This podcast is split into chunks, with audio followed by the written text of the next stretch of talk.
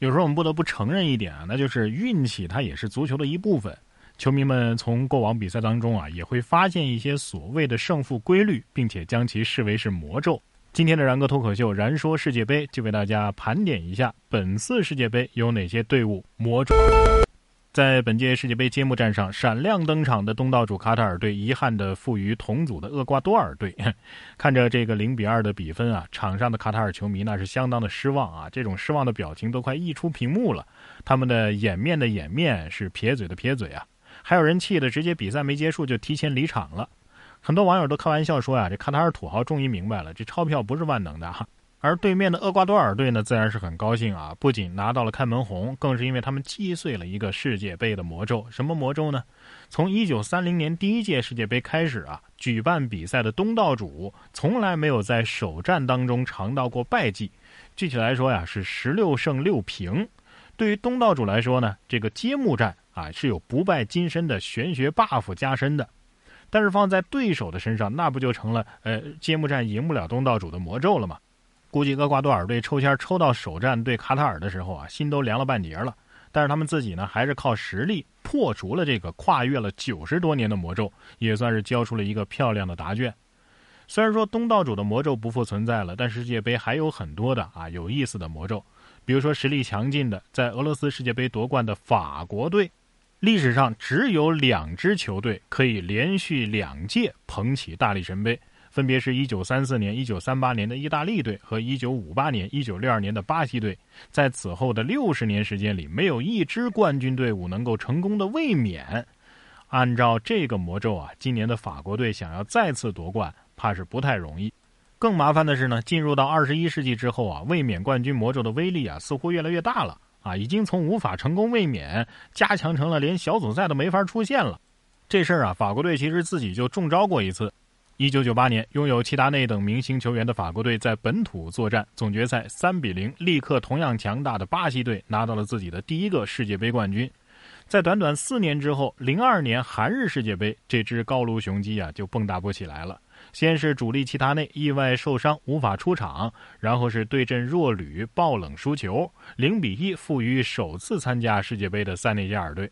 最终啊，法国队整个小组赛两败一平。以垫底的成绩耻辱下播啊，甚至连一个球都没进。顺便一说呀，那届世界杯的三十二强队伍里，只有三支球队一个球都没进，含恨离开赛场，分别就是法国队、沙特队，以及我们熟悉的国足啊。那么这个小组赛一轮游的魔咒呢，降临到了很多支这个强队身上。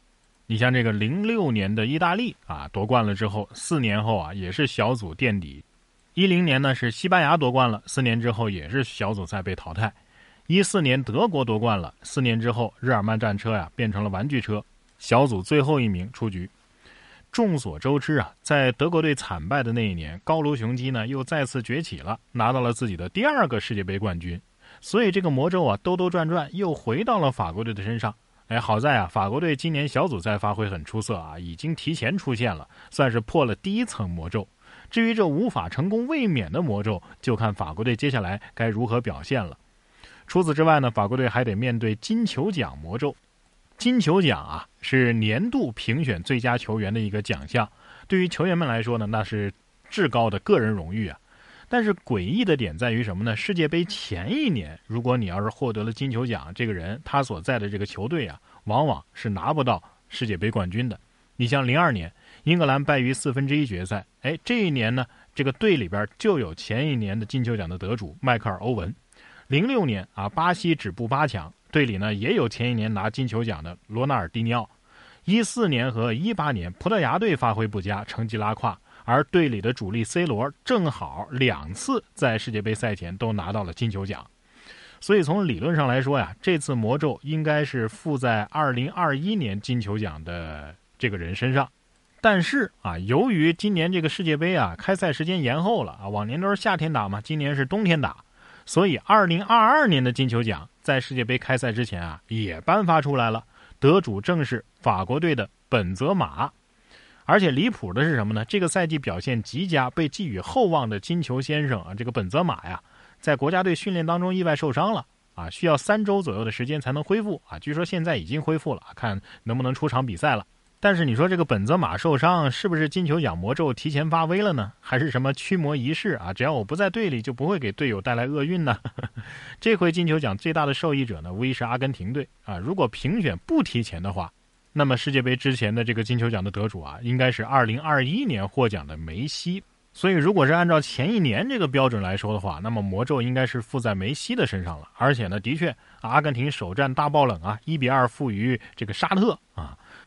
而且阿根廷啊，不光这一个魔咒啊！翻看阿根廷近些年来的战绩啊，二零二一年他们夺得了美洲国家杯的冠军，这完了啊，芭比 Q 了啊，又中一个魔咒啊！从世界杯开踢算起，九十多年间还没有一支球队可以把美洲杯和世界杯冠军连着拿。比如说一九二九年，阿根廷是美洲杯冠军啊，但是在世界杯呢只拿了亚军；一九八九年，巴西是美洲杯的冠军，但是在次年的世界杯止步十六强。那么反过来呢？如果说某支球队啊夺得了世界杯的冠军，那么他此前在美洲杯的表现呢，往往是不太好的。比如说1986年，阿根廷夺得了世界杯，但是在1983年的美洲杯上呢，阿根廷发挥很一般，总共才十支参赛队伍，他们连四强都没进。换句话说呀，在魔咒面前，美洲杯和世界杯啊，你只能二选一。如今阿根廷呢已经选择了美洲杯，这世界杯恐怕这梅西，你说会不会没戏呢？